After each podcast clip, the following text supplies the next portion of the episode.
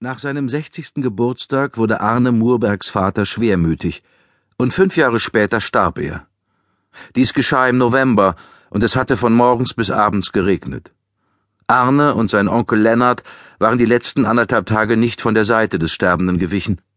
Aber in jenem einmaligen Augenblick, in dem die Grenze überschritten wurde, lag Arne auf einer abgewetzten Kunstlederpritsche im Korridor und machte ein Nickerchen. Es war gegen elf Uhr abends.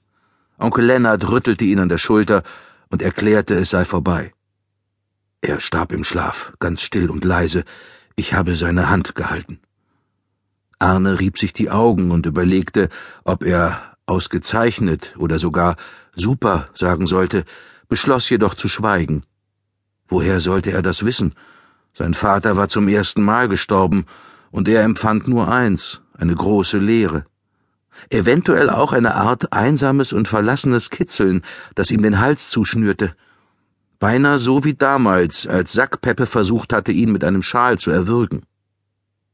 Der Krebs hat ihn am Ende besiegt, fuhr Onkel Lennart fort. Jetzt muss Thorsten nicht mehr kämpfen.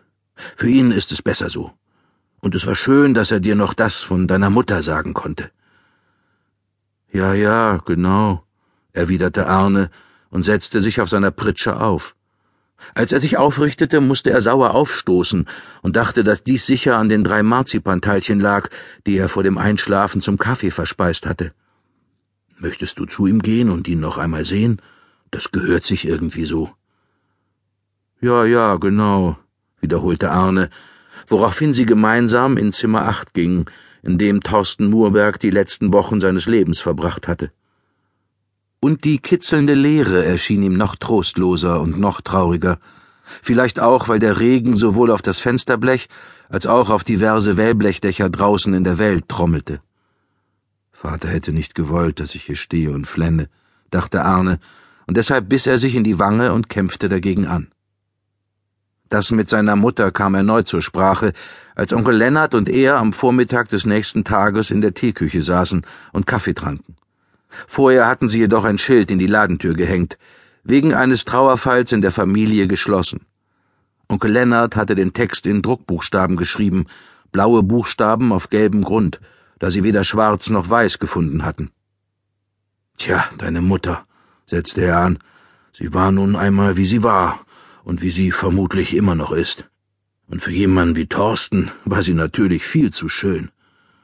Arne nickte und dachte, dass er das verstand, es gab ein Bild von seiner Mutter Violetta, hinter Glas und eingerahmt und an dem ihm gebührenden Platz auf der Familienkommode in der guten Stube.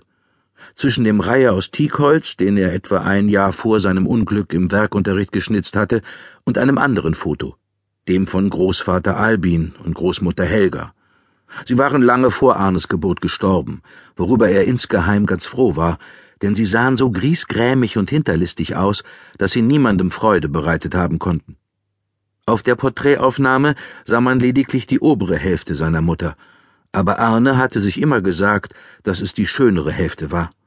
Dunkle, lockige Haare hatte sie, die auf ihre Schultern fielen, einen breiten Mund, der lachte und eine schöne Reihe glänzend weißer Zähne freigab, sowie eine Art Funkeln in den Augen. Doch selbst Arne begriff, dass sie eine schöne Frau gewesen war und vielleicht noch war. Solange er zurückdenken konnte, hatte es geheißen, sie sei tot, aber nun lebte sie ganz offensichtlich.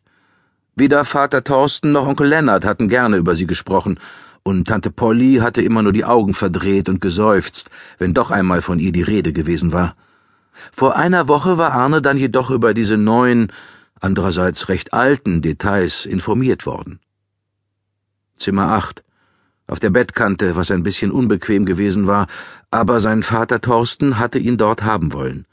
Er hatte Arnes Hand in seine beiden Hände genommen, was auch ziemlich ungewöhnlich gewesen war, musste man sagen, seine gebrochenen Augen auf ihn gerichtet und so unheimlich verbittert ausgesehen, fast so wie sein Vater und seine Mutter auf dem Kommodenporträt, oder wie sonst immer, wenn ihnen das Geld ausging und das Geschäft auf dem absteigenden Ast war. Arne, mein Sohn, hatte er gesagt, mein einziger Sohn, ich bin bald nicht mehr. Das hast du doch sicher verstanden, nicht? Arne hatte genickt, und es war ihm gelungen, ein Ja klar hinunterzuschlucken, denn es gab so einiges, was man nicht sagen